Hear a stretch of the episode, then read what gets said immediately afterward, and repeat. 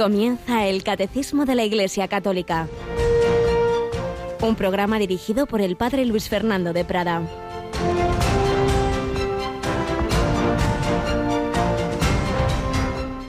Yo soy el pan de vida. El que viene a mí no tendrá hambre, y el que cree en mí no tendrá sed jamás. Pero como os he dicho, me habéis visto y no creéis. Todo lo que me da el Padre vendrá a mí, y al que venga a mí no lo echaré afuera, porque he bajado del cielo no para hacer mi voluntad, sino la voluntad del que me ha enviado.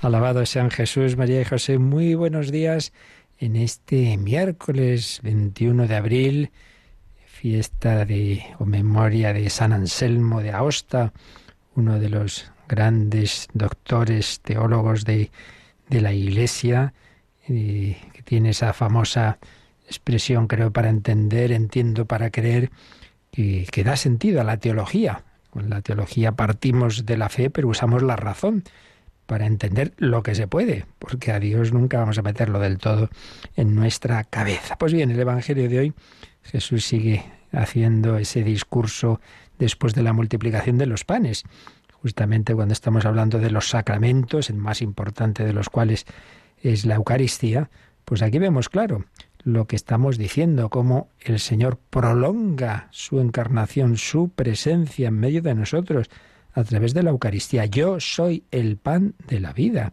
y el que viene a mí no tendrá hambre porque el Señor sacia todos nuestros deseos. Pero, pero, pero, pero, me habéis visto y no creéis. El Señor ya nos lo dice, que, que hay que, para unirnos a Él, para salvarnos, que eso es la salvación, la unión con Dios, pues no basta que Él quiera, hace falta que nosotros nos unamos a Él. Y el primer modo de unión es la fe, apoyarnos en el Señor. Es una gracia que Dios da, pero también una gracia que hay que acoger, porque podemos rechazarla. Pero si la acogemos, termina el Evangelio diciendo, esta es la voluntad de mi Padre, que todo el que ve al Hijo y cree en Él tenga vida eterna, y yo lo resucitaré en el último día. Fijaos, la vida eterna no es, así desde luego está claro el Evangelio de San Juan, no es simplemente lo que viene después de la muerte. No, no, no. La vida eterna empieza aquí. La vida eterna es Dios en mi alma, Dios en mí. Tengo a Dios que es eterno, que es plenitud. Por eso, que todo el que ve al Hijo y cree en Él tenga ya vida eterna. Y eso sí, después, en el último día, yo lo resucitaré.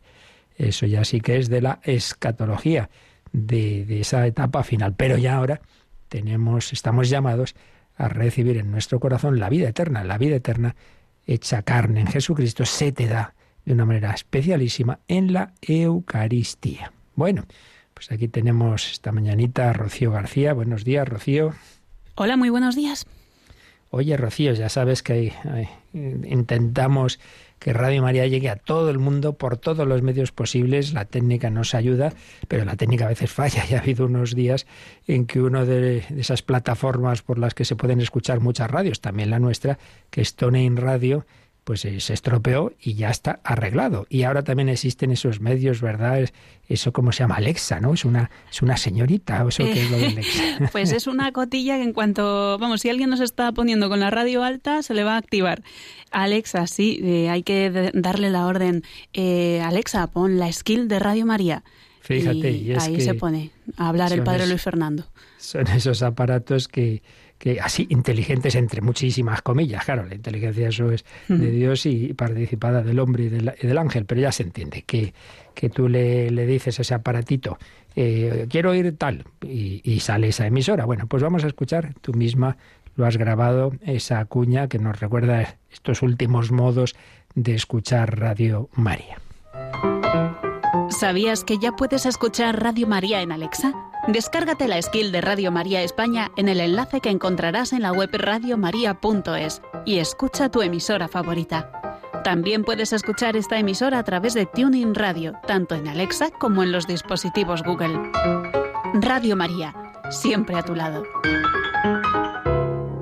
Pues ya lo sabéis, otras formas de escuchar Radio María, pero bueno, lo principal es que por un camino o por otro hagamos una unión mucho más grande que la de la técnica a través de la oración. Y este domingo, Rocío, tenemos una de esas conexiones internacionales que hacemos casi cada mes y nos vamos a África, ¿verdad? Pues sí, a las 3 de la tarde, eh, hora peninsular española, el domingo 25, es el domingo del Buen Pastor, nos vamos a ir a ese santuario mariano de Quivejo para rezar el Santo Rosario.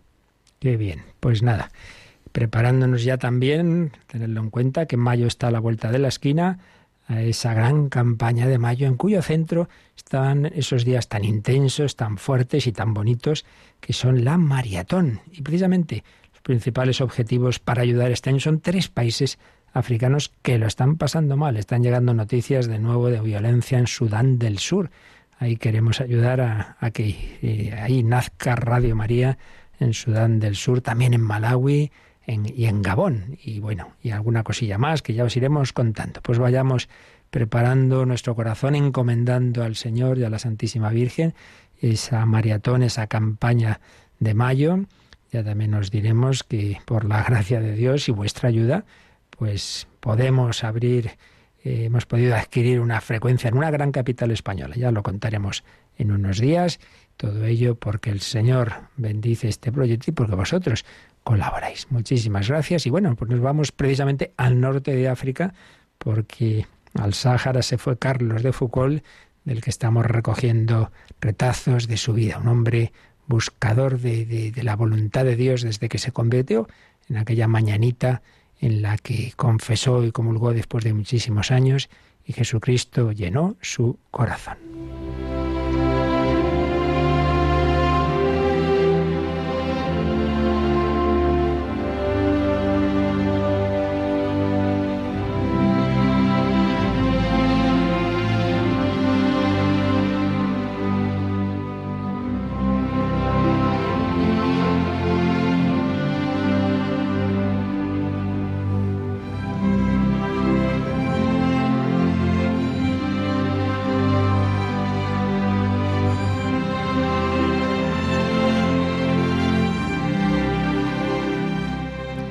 Carlos de Foucault, nos habíamos quedado en que ya había sido ordenado sacerdote el 9 de junio de 1901, había estado un tiempo en la trapa de Nuestra Señora de las Nieves, pero ya por fin recibe permiso del obispo del Sáhara para instalarse en el sur de la provincia de Orán, cerca de Marruecos. Pero está esperando el permiso del gobernador de Argelia y por fin pues se va a ir el 14 de octubre de ese 1901 va primero hacia Orán, luego hacia el sur, pasando por Ain Sefra, pequeña ciudad blanca edificada al pie de las dunas, y desde allí camino de Beni Aves.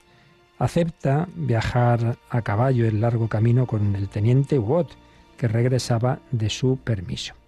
Cuatro días después, por la tarde de un día caluroso, los viajeros percibían las primeras palmeras de Beni Aves, oasis de muchísimas palmeras que crecen sobre la orilla izquierda del Sáhara. Estamos siguiendo la síntesis de la vida de Foucault que hace José Luis Vázquez Borau.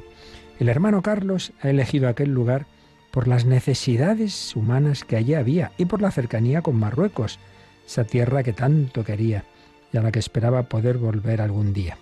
Compró en la meseta de la orilla izquierda del oasis un terreno del barranco con palmeras donde construir la ermita de barro y su humilde casita. La capilla se construyó en primer lugar.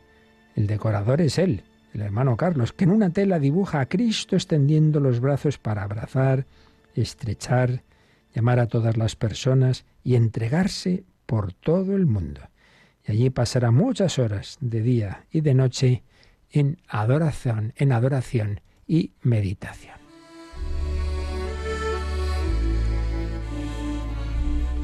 Después de la capilla y de los aposentos se construyó una pared alrededor del patio. Luego el hermano Carlos cercó el terreno de la fraternidad, ya que había decidido vivir enclaustrado y no salir de esos límites sin un motivo importante. Los nativos respetaron esa clausura del hermano Carlos. Para el cuidado del huerto contrató a dos arratines, mestizos de árabes y negros, cuya situación social era intermedia entre las personas esclavas y libres. Así les ayudaba, los hizo hortelanos. En algunas ocasiones, para saludar a algún jefe del Sáhara o la visita de algún investigador, Foucault abandonaba su recinto y aceptaba la invitación que le hacían los oficiales. Pero era por no faltar a las normas de cortesía. Una vez terminada la capilla, el hermano Carlos cavó en un rincón del jardín la fosa donde quería ser enterrado y la bendijo. Esto era un recuerdo de la trapa, donde hacen así, la trapa, la cartuja, lo he visto también, pues unas fosas sencillas, son enterrados sin caja, y él ya, previsor, ya preparaba ahí lo que pensaba que podría ser su tumba. Luego haría lo mismo en los demás lugares en donde vivió cierto tiempo en el Sáhara. Bueno, pues tenemos la regla de vida, cuál era la distribución de su día. Una regla de vida que fundamentalmente va a mantener hasta el final de su vida. Lo podemos ver en una carta que dirigió al prefecto apostólico del Sáhara en septiembre de 1902. Fijaos, menudo plan. Levantarse a las 4 de la madrugada, rezar el Ángelus, el Beni Creator, celebración de la Eucaristía. A las 6, tomar un poco de alimento. Una hora de adoración eucarística después. A continuación, trabajo manual o su equivalente, correspondencia, eh, extractos de autores, lecturas, explicación del catecismo a alguien, hasta las once. A las once un poco de oración hasta las once y media. A las once y media almuerzo. Al mediodía Ángelus y Bene Creator. La tarde dedicada íntegramente al buen Dios, al Santísimo Sacramento, excepto una hora dedicada a las conversaciones necesarias, las necesidades de la casa, las limosnas. A las cinco y media de la tarde, vísperas. A las seis, cena. A las siete, explicaciones de los evangelios a quienes lo desean. Rezo del Santo Rosario. Y me acuesto alrededor de las ocho y media. A medianoche me levanto. Es un momento muy dulce para estar con Jesús en el silencio profundo del Sáhara. Vuelvo a acostarme a la una. Es decir, si se acostaba esto es un poco horario muy eh, estilo cartujano también. Estaba a las ocho y media de la tarde, pero a las doce se levantaba y hacía una hora de oración. Y luego se volvía a acostar. Es decir, eran como tres horas y media de sueño, una hora de oración y otras tres de sueño. Bueno, eso me dicen los que viven este tipo de, de regla, que muchas veces ese segundo sueño no siempre se coge. Bueno, se descansa, pero en fin, como veis, muy poquito, unas seis horas de, sueño en medio de esa hora de adoración en la noche. Como podemos ver en este, en este plan, en esta distribución, la oración ocupaba el primer lugar, unida pues a, a la caridad, a la evangelización, pero fundamentalmente era un eremita que oraba en medio del desierto, oraba al Señor para que todas esas gentes en medio de las cuales vivía y daba testimonio le conocieran a él. Seguiremos viendo qué pasa con este hermano, hermano universal, este enamorado de Jesucristo, que de ser aquel hombre importante y de vida licenciosa y inquieto ahora, pues su quietud, su paz está en ese amor a Jesús, en esa adoración a Jesús, en ese vivir pobre, pobre, pobre y austero en medio de todas aquellas gentes tan necesitadas. Hace paz, falta muy poquito para ser feliz, cuando tenemos a Jesucristo.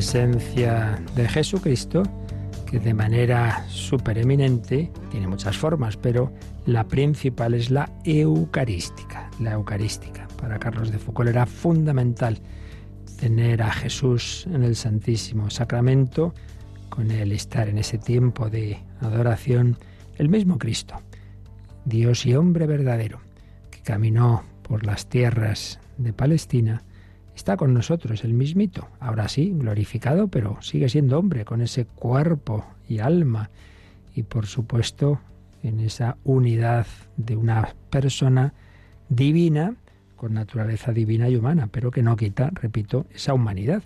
Por eso incluso en ese cuerpo lleva las llagas, las llagas de la pasión. Pues bien, ese Cristo vivo, resucitado, sigue actuando en la iglesia. No está ahí como, como una estatua, no, no. Decía el Papa San Pablo VI en una carta que escribió a su cardenal delegado a un congreso eucarístico, al cardenal Florito, una frase preciosa. En la Eucaristía Jesucristo vive y actúa, vive y actúa. Así es. Y en todos los sacramentos, por supuesto, Jesucristo también actúa. Bueno, pues es lo que estamos viendo en el catecismo. Estamos hablando de los sacramentos en general, antes de ver cada uno en particular. Vimos que son sacramentos instituidos por Cristo. Vimos cómo la Iglesia los ha ido reconociendo entre todo lo que ha recibido de su Señor, esos siete especialísimos dones, que son los sacramentos. Vimos la relación entre los sacramentos, la fe y la oración, lex orandi, lex credendi, y estamos en un apartado muy importante, los sacramentos de la salvación, porque son el cauce ordinario y, y, este, y, ordinario, digamos, como el camino que generalmente el Señor usa, y extraordinario desde el punto de vista de su gran valor, el cauce más maravilloso, a través de los cuales Jesucristo nos toca y nos une a Él. Por eso son sacramentos de la salvación, porque si la salvación es unirse a Dios, una unión que empieza aquí por la vida espiritual y se consuma cuando uno tras la muerte ha muerto en esa unión con Dios, en ese deseo de estar con Él, unido por el Espíritu Santo a Jesucristo que nos lleva al Padre, entonces a través de los sacramentos hemos recibido la salvación. Esa primera incorporación sacramental a Cristo se da a través del bautismo y luego va creciendo con los demás sacramentos. Entonces estábamos viendo cómo los sacramentos no son meros recuerdos o meros símbolos, así simplemente que, que apuntan hacia otra realidad, sino que la realidad de Cristo y de su gracia Está, está ahí, está presente en los sacramentos. Por eso vimos en el 1127, cuando se celebran bien, claro, y con la intención de la Iglesia, y con fe, cuando se hacen así, los sacramentos confieren la gracia que significan. Son eficaces, no son un mero uh, así teatrillo que hacemos para, para recordar cosas. No, no, son eficaces porque en ellos actúa Jesucristo mismo. Es Él en realidad quien bautiza a través de don de don Pepito el párroco, no, no, es Cristo realmente quien bautiza, quien perdona, quien consagra. También nos dice este número que el Padre siempre escucha la oración de la Iglesia de su Hijo, que en la epíclesis de cada sacramento invoca al Espíritu Santo, para que sea el Espíritu Santo quien actúe ahí, quien convierta el pan y vino, quien perdone los pecados, etc. Esto lo habíamos visto en el 1127, pero habíamos visto cómo esto mismo, el 1128, lo expresaba de una manera más teológica, siguiendo eh, lo que enseñó el concilio de Trento, cuando estas verdades fueron negadas en el mundo protestante por Lutero, etc. Y ahí estábamos profundizando en este número 1128. Así que, Rocío, vamos a releer este número y a seguirlo comentando. Tal es el sentido de la siguiente afirmación de la Iglesia. Los sacramentos obran ex opere operato, según las palabras mismas del concilio, por el hecho mismo de que la acción es realizada, es decir, en virtud de la obra salvífica de Cristo, realizada de una vez por todas. De ahí se sigue que el sacramento no actúa en virtud de la justicia del hombre, que lo da o que lo recibe, sino por el poder de Dios. En consecuencia, siempre que un sacramento es celebrado conforme a la intención de la Iglesia, el poder de Cristo y de su Espíritu actúa en él y por él, independientemente de la santidad personal del ministro. Sin embargo, los frutos de los sacramentos dependen también de las disposiciones del que los recibe. Así pues, la expresión técnica sobre esa eficacia que tienen los sacramentos en sí mismos, no en sí mismos en cuanto a un rito, sino en cuanto en ellos actúa Jesucristo, es esta expresión, actúan ex opere operato, pero Aquí nos lo ha explicado el, catecismo, no es que sean en sí mismos una maquinita que usted le da, echa el dinero y sale seguro, no, no. Lo que se quiere decir es que la acción la realiza Jesucristo. Claro, entonces, ¿cómo no va a ser eficaz lo que hace Jesucristo? Eso sí, con tal de que uno se acerque con fe y con buena intención. Si uno se acerca ahí por cumplir, para que me vean mis padres que comulgo, claro, entonces es mal asunto, mal asunto. Al revés, puede ser algo sacrílego, ya lo dice San Pablo en la primera carta a los Corintios. Quien come y bebe el cuerpo y la sangre del Señor sin discernir, come y bebe su propia condenación. Eso hay que tener cuidado. El sacramento de la Eucaristía, claro, presupone que uno está en gracia de Dios y que tiene fe. Si uno se acerca con otra intención ya es otra cuestión. Y o si uno, pues eso, se casa y por dentro, vamos, esto, esto a mí me da igual, todo esto es teatro, no sé qué, ah, pues sería inválido. Pero presupuesto que uno tiene la fe y que tiene eh, esa una buena intención, pues mm, la, acción del, sacramento, es decir, la acción de Cristo, lógicamente, pues es eficaz porque el Señor está deseando, deseando darnos su amor, su gracia, su Espíritu Santo. Por eso, la conclusión de este número es que siempre que un sacramento es celebrado conforme a la intención de la Iglesia, el poder de Cristo y de su Espíritu, Espíritu Santo, actúa en él y por él independientemente de la santidad personal del ministro. Eh, si el ministro es muy santo, si el sacerdote es muy santo, mejor, obviamente. Nos ayudará más a vivir eso con fe. Esa santidad del ministro puede ayudar rezando por mí a que yo reciba mejor el sacramento. Sí, sí, todo eso es verdad. Pero debe quedar siempre muy claro si el ministro no es nada santo, sino todo lo contrario, pues bueno, yo sigo recibiendo el cuerpo de Cristo y sigo recibiendo el perdón de Dios. Eso sí, añade, es la última frase de este número, que los frutos de los sacramentos también, también dependen de las disposiciones del que los recibe. El sacramento es eficaz porque en él actúa Jesucristo, claro, pero ya ponía yo este ejemplo. Eh, eh, el agua brota de la fuente, eso está así, es claro. No va a dejar de brotar el agua porque yo vaya o no vaya.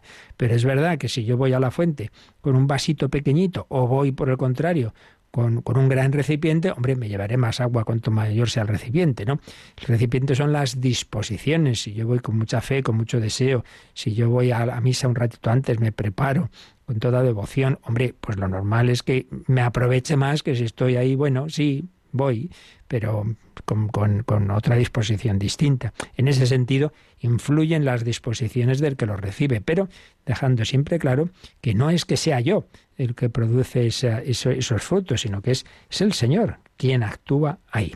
Bueno, estábamos, habíamos visto para ampliar un poquito esto, una ponencia que tuvo años A, teólogo ya fallecido, padre Cándido Pozo, pero vamos a, a ver algo más de lo que nos explicaba para entender mejor este concepto de, los sacramentos y cómo mm, también una explicación de algo que habíamos visto en el número anterior, de cómo el Padre siempre escucha la oración de, de, la Iglesia, de su Hijo, y por eso también podemos entender esa eficacia del sacramento. Entonces, os contaba el Padre Pozo, cuando él era un joven estudiante en Roma, en la, en la Pontificia Universidad Gregoriana, pues el concepto habitual que venía ya del, del Concilio de Trento de los sacramentos, que le explicaba, por ejemplo, el, padre Lenerz, es que los sacramentos son signos eficaces que confieren la gracia. Signos, hay una parte de signo, porque el agua nos recuerda la vida nueva, la limpieza, el pan y vino nos recuerdan el alimento, sí,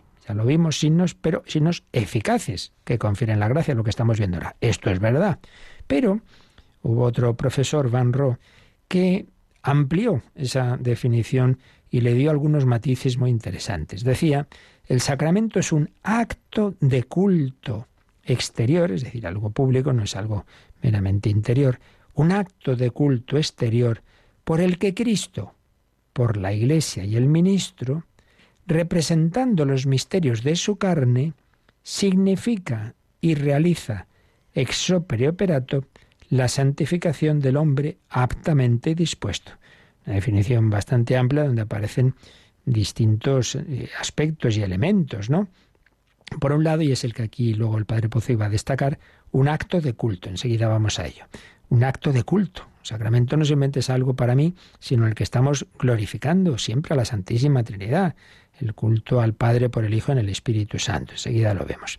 Pero luego nos decía que a través de ese acto de culto, Jesucristo, a través de la Iglesia y del ministro de la Iglesia, representando los misterios de su carne. Aquí siempre hay una referencia, que Santo Tomás de Aquino pues insistió mucho en ello, a que el sacramento tiene sentido, que hay ahí unos elementos materiales, pues en la misma coherencia con que Dios ha querido salvarnos a través de la, de la humanidad de Cristo. Se ha hecho carne, se ha hecho carne en Cristo. Por eso, si no coméis la carne del Hijo del Hombre, no bebéis su sangre, no tenéis vida en vosotros, dice Jesús en el capítulo 6 de San Juan. Representando los misterios de su carne, significa y realiza ex opere operato, aquí está esa expresión, significa y realiza ex operato la santificación del hombre, aptamente dispuesto. Lo que decíamos, si uno no va con disposición de fe y, y de la intención de la Iglesia, entonces puede impedir esa santificación. Entonces, aquí lo que se añade a la definición anterior, sobre todo, es que no es simplemente, bueno, pues yo voy y recibo la gracia y me santifico, sino que voy haciendo hacer un acto de culto a Dios, litúrgico, litúrgico. Y esto quedó recogido en el Concilio Vaticano II porque en, la Constitución eh, Sacrosantum Concilium eh, enseñaba el catecismo, ya lo vimos, que los sacramentos están ordenados a la santificación de los hombres, a la edificación del cuerpo de Cristo y, en definitiva, a dar culto a Dios, a dar culto a Dios. Santificación del hombre, está claro, edificación del cuerpo de Cristo, otro aspecto que no hay que olvidar. No veamos esto en plan individualista, sino que siempre un sacramento contribuye a que la Iglesia como tal se, se, extienda y se, se unan sus miembros.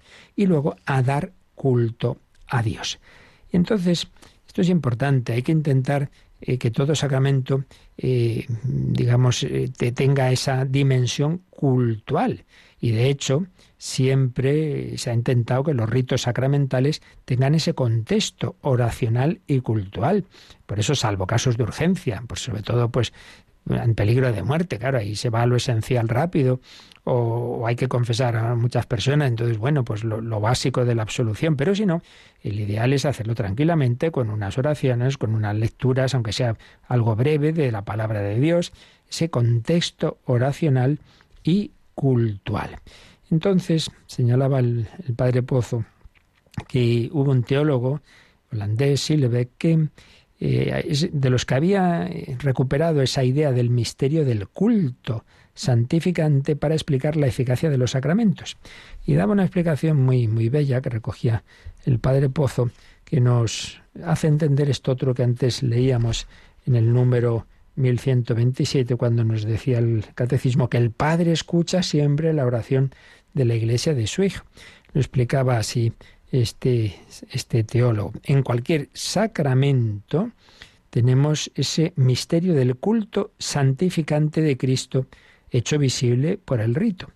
Todo acto de culto, explica el Padre Pozo, tiene dos dimensiones.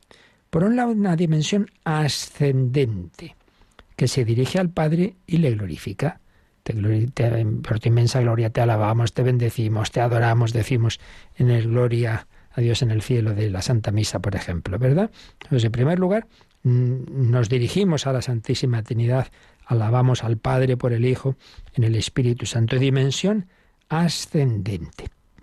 Pero como respuesta a esa alabanza, el Padre concede sus gracias. El Padre nos da la comunicación de su Espíritu. Entonces, los sacramentos son acciones de Cristo. Y Cristo es el primero que está alabando a su Padre. ¿Recordáis esa oración tan, tan bella que nos recoge el, Evangelio de San Mateo y San Lucas? Mateo en el capítulo 11. Eh, te doy gracias, Padre, por, porque has escondido estas cosas a los sabios y entendidos, se las has revelado a la gente sencilla. Sí, Padre, así te ha parecido mejor. Jesús está hablando con su Padre, lo está alabando, le está dando gracias. Pues bien, eso sigue ocurriendo hoy día. Ese hombre Cristo Jesús, Hijo de Dios, Hijo eterno de Dios, pero también hecho hombre, alaba a su Padre, le da las gracias. Aparece sobre todo en el Evangelio de San Juan ese diálogo permanente de Jesús con, con su Padre. Y Cristo implora al Padre la gracia para nosotros. Jesús intercede por nosotros. Padre, perdónalos porque no saben lo que hacen. Entonces, en todo sacramento, Jesús está alabando al Padre y nos incorpora a esa alabanza por Cristo, con Él y en Él, a ti, Dios Padre Omnipotente, en la unidad del Espíritu Santo, todo honor y toda gloria. ¿Veis? Alabamos al Padre por Cristo. Por un lado lo alabamos, pero por otro lado también unidos a Cristo imploramos. Entonces el Padre escucha siempre la oración de su Hijo y en respuesta a ese culto que tributa a Jesucristo como agente principal y nosotros unidos a Él, como respuesta a ese culto, el Padre nos concede infaliblemente la gracia. Infaliblemente. Eso es ex opere operato. Entonces, una explicación muy bella que incorpora esa dimensión de que el sacramento es un acto de culto. Alabamos, adoramos, glorificamos y pedimos. Y el Padre siempre responde a la oración de su Hijo que nos ha incorporado al cuerpo místico, entonces Jesús como cabeza de ese cuerpo místico nos une a su alabanza al Padre y a su petición y nos concede siempre, siempre la gracia que necesitamos. Nos concede esa comunicación del Espíritu Santo, es decir, eficacia ex opere operato. Y esto que es clarísimo y es de fe en el tema de los sacramentos, Padre Pozo decía que también análogamente, no es lo mismo, pero análogamente podemos aplicarlo a esas otras acciones que llamamos los sacramentales. Vimos en su momento, por ejemplo, las bendiciones, ¿verdad? Y ya veremos mucho más adelante, al final de esta segunda parte del catecismo, esto de los sacramentales, por ejemplo, los exorcismos y eso, diversas bendiciones y otro tipo de oraciones. Claro, eso no están instituidos eh, como los sacramentos directamente por, por Jesucristo, pero también en ellos podemos ver, pues eso, que es la Iglesia, el cuerpo místico de Cristo, que está asistida siempre por, por el Espíritu Santo, pues glorifica al Padre y mm, en un sacramental hay también una oración, un bendecir nosotros a Dios, y intercediendo, pues el Padre también corresponde. En ese caso no sería una eficacia ex operato, de Cristo, sino ex opere operantis ecclesiae, por la acción de la Iglesia que está intercediendo por esa persona la que bendice o la que hace un exorcismo o lo que sea, pues o esa agua que está siendo bendecida, pues sí, eso ocurre también seguro, porque el Padre escucha la oración de la Iglesia, eh, porque los sacramentales no son meras, eh, meros actos privados de culto, sino algo que la Iglesia mm, regula con sus normas litúrgicas. Y entonces tienen una eficacia particular, aunque evidentemente nunca será la misma de los sacramentos, que son el, medio ya súper especial eh, instituido por el propio Jesucristo y más seguro para recibir la gracia de Dios. Bueno, pues vamos a quedarnos un momento también glorificando al Señor, dándole muchas gracias por todo y sobre todo por ese sacramento de los sacramentos, que es la Eucaristía. En ella Jesucristo vive y actúa, es el pan de la vida, es aquel que quiere alimentar nuestra alma, nuestro cuerpo, todo nuestro ser.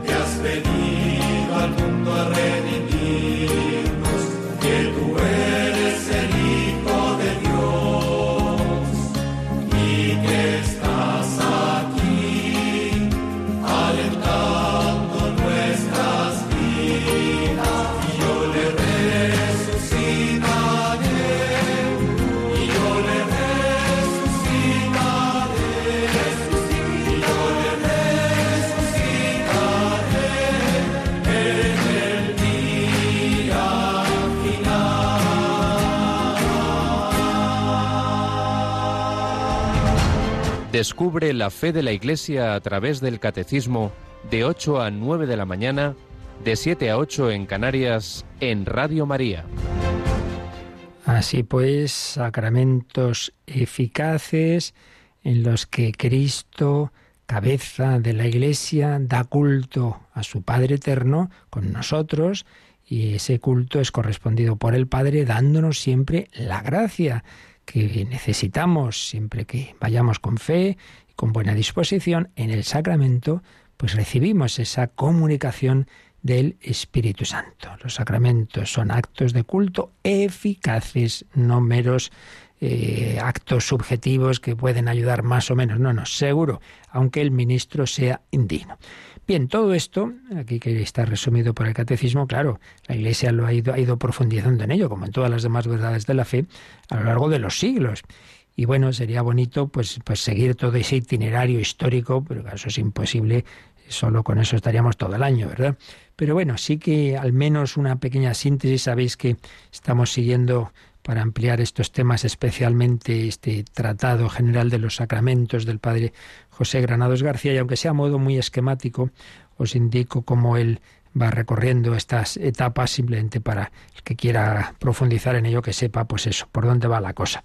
Primero están pues lo que ya vimos, todos los textos bíblicos donde aparece clarísimamente, sobre todo en el bautismo y en la Eucaristía, esa presencia y acción de Cristo en los sacramentos. Los santos padres, los autores de los primeros siglos, sin entrar en muchas precisiones, pues lo tienen muy claro, particularmente San Agustín, ya lo vimos también, cuando algunos decían que no, que hacía falta que el, que el ministro estuviera en gracia de Dios y, y todo lo demás, y que si no, pues el sacramento no era válido, decían, no, no, no, no, es Cristo quien actúa en el sacramento, más allá del, del ministro.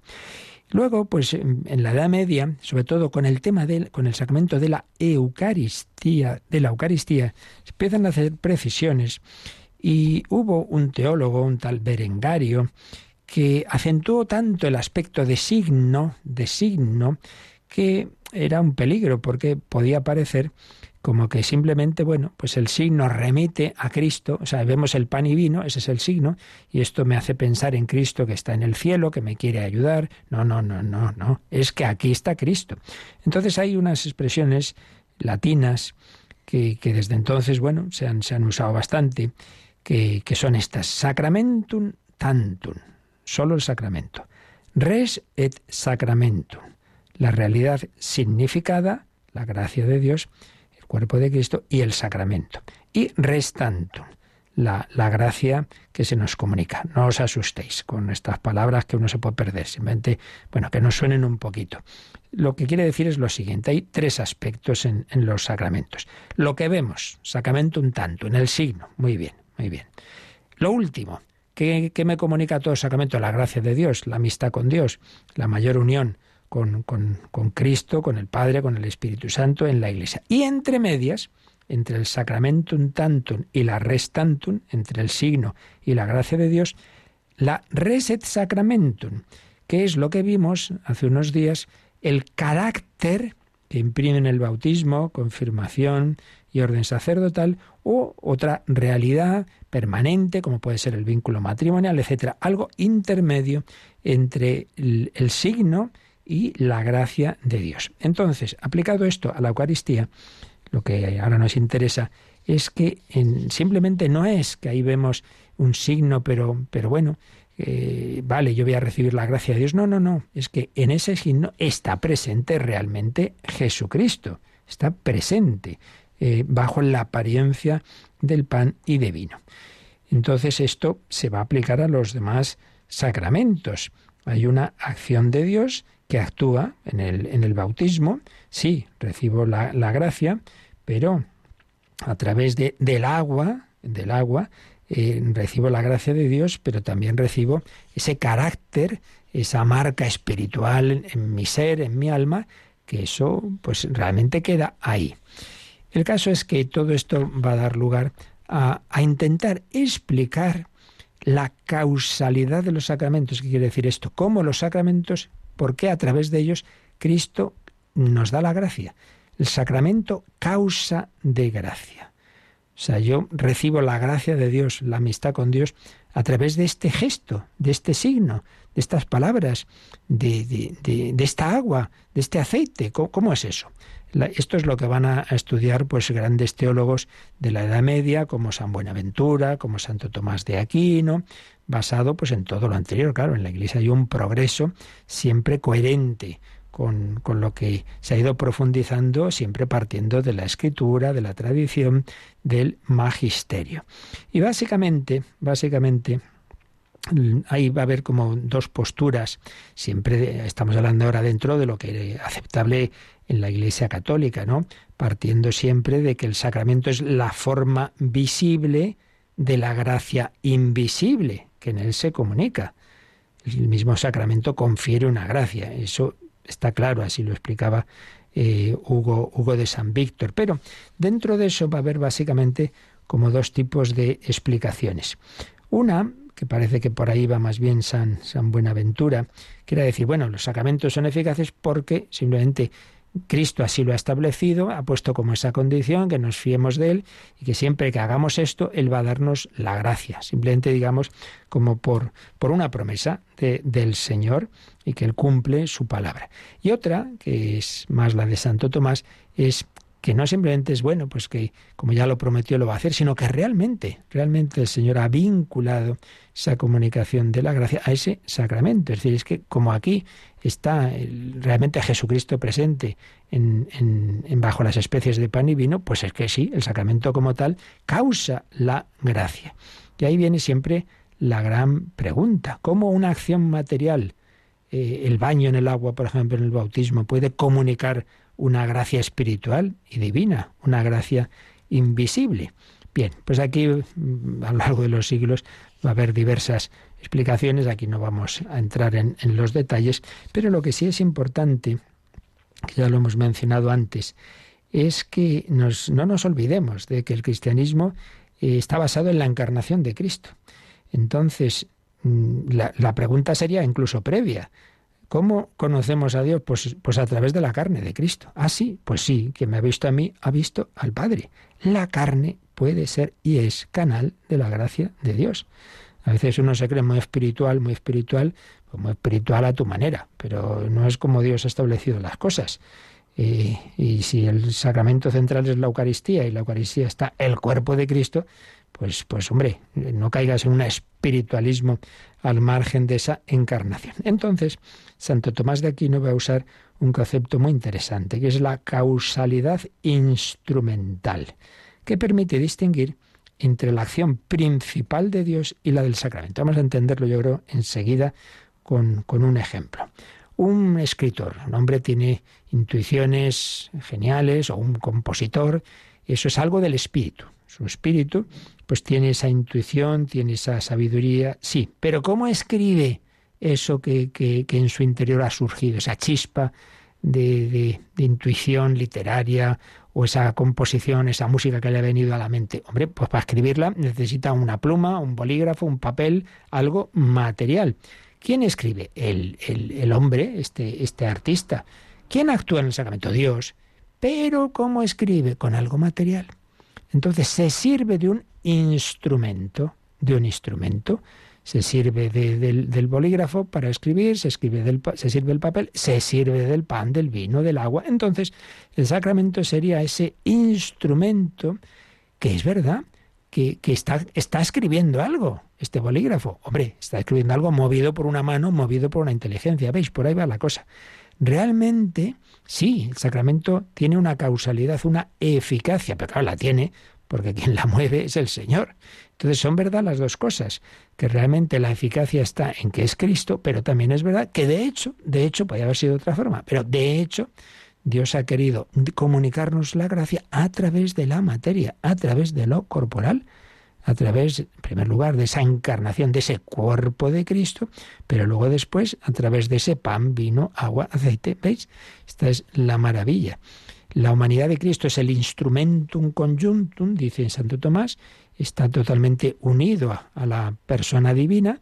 Bueno, pues también ahora mismo el instrumento, los instrumentos principales de nuestra salvación son los sacramentos en los que hay esos elementos materiales. esta explicación de Santo Tomás de Aquino subraya la corporalidad como clave, como clave en toda la, la vida cristiana sacramental. ¿Veis? Por ahí, por ahí va la cosa. Y luego ya lo siguiente que ocurre en la historia es cuando muchas de estas verdades profundizadas durante siglos son negadas en parte o a veces totalmente por los reformadores protestantes, Lutero, Calvino, etcétera, y entonces el Concilio de Trento tiene que precisar lo que ya estaba en, en la tradición de la Iglesia, pero como siempre recordamos, ¿no? Cuando algo se niega, es normalmente cuando hay que explicarlo mejor, cuando hay que precisarlo, y entonces el Concilio de Trento pues hace una síntesis de la fe de la Iglesia en lo que es seguro y luego dejando eh, ya las teorías, bueno, pues dentro de los autores católicos había diversas formas de entender que eso se deja todavía libre. Bueno, pues lo seguiremos viendo mm, mañana si Dios quiere, pero vamos a dejar estos últimos minutos para para recapitular interiormente en nuestra oración, para invocar al Espíritu Santo y también para seguir respondiendo preguntas que teníamos pendientes y las que vayan llegando. Quizá como tenemos bastantes, quizá hagamos es mañana dediquemos un tiempo más largo a las consultas, pero bueno, de momento vamos con lo que tenemos aquí y ahora nos recuerdan cómo podéis hacer más preguntas.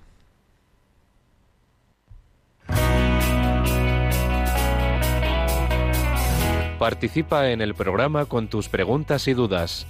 Llama al 91005 9419. 91005 9419. Puedes escribir un mail a catecismo radiomaria.es o escribirnos un mensaje al teléfono de WhatsApp 668 594 383 668 594 383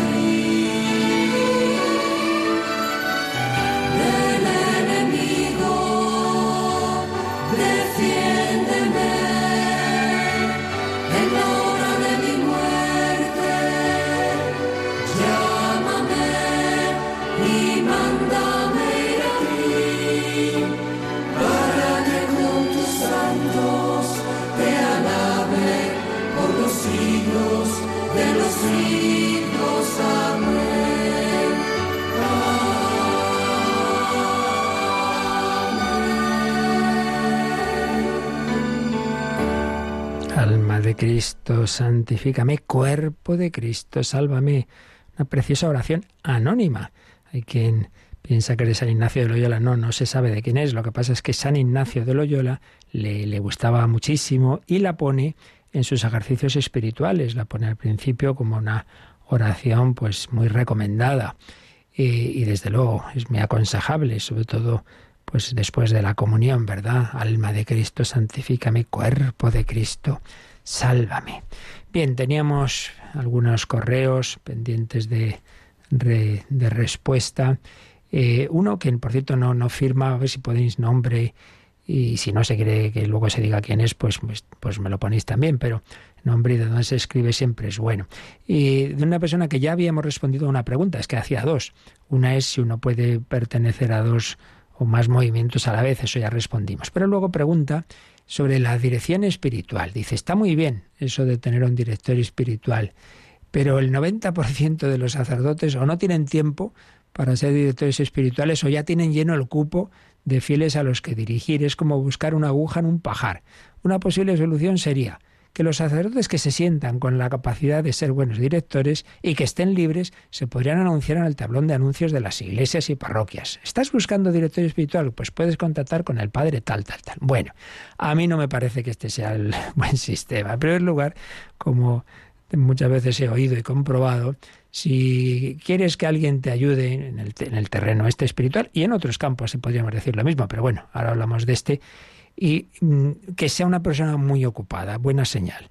Porque si está con mucho tiempo que le sobra, uy, no sé, no sé, no sé. Normalmente eh, las personas que mejor te pueden ayudar son, pues eso, personas que precisamente porque, porque son de, de los demás ven en ellos pues una gran santidad y un gran valor, pues por eso los asedian y ellos se dan. Entonces, si vas a buscar a un desocupado, pues probablemente no, no sea la persona que más te ayude. Luego, además, eso de ahí, ofrecerse, no sé qué.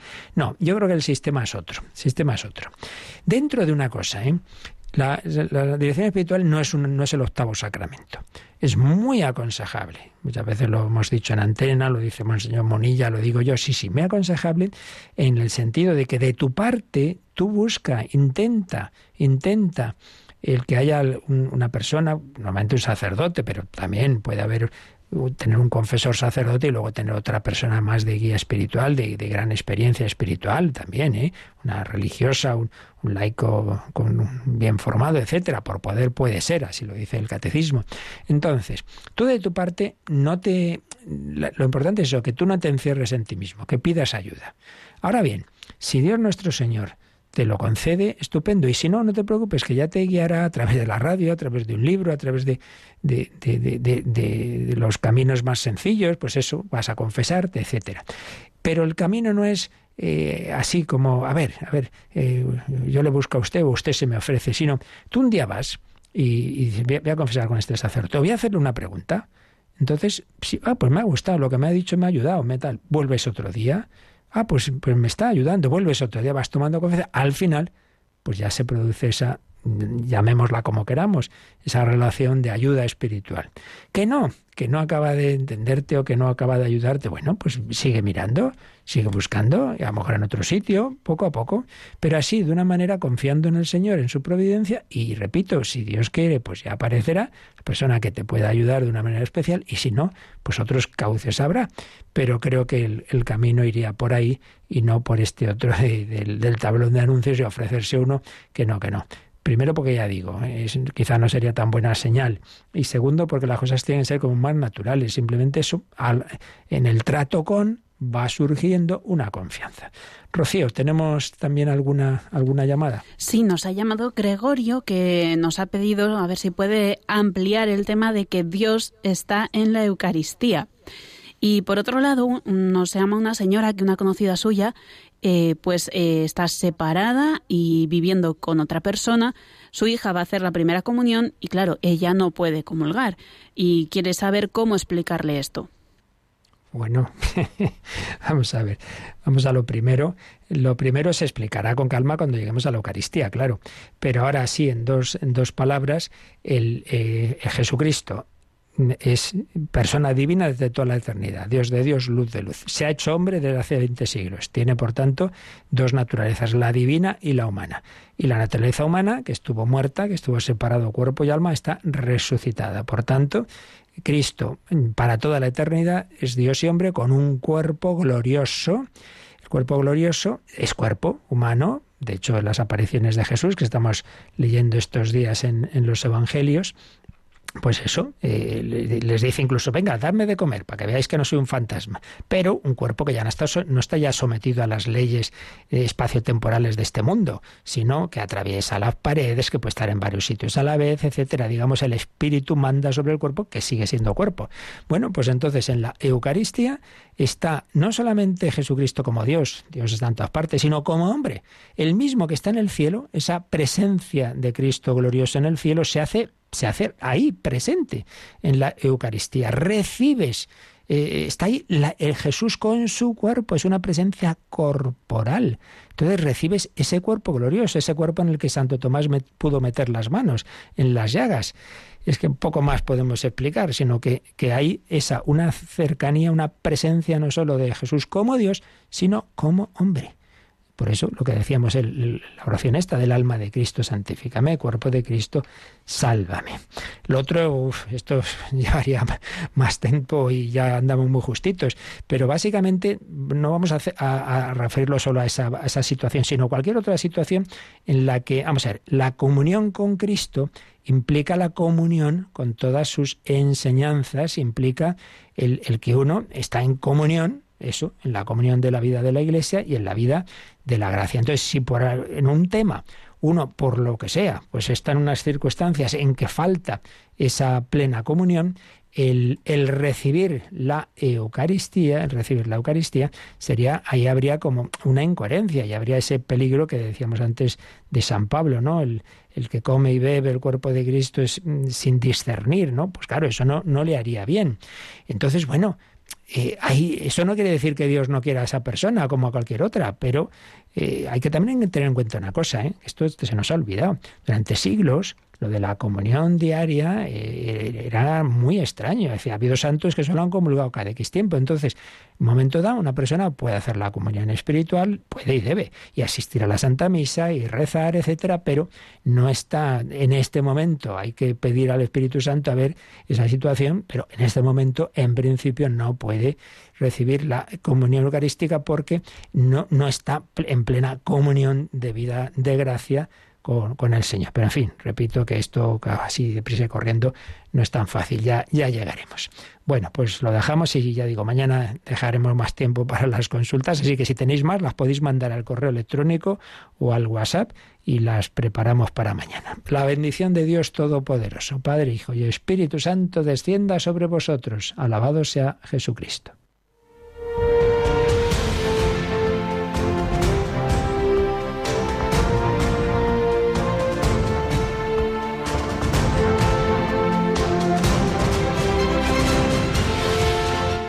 Han escuchado en Radio María el Catecismo de la Iglesia Católica. Un programa dirigido por el Padre Luis Fernando de Prada.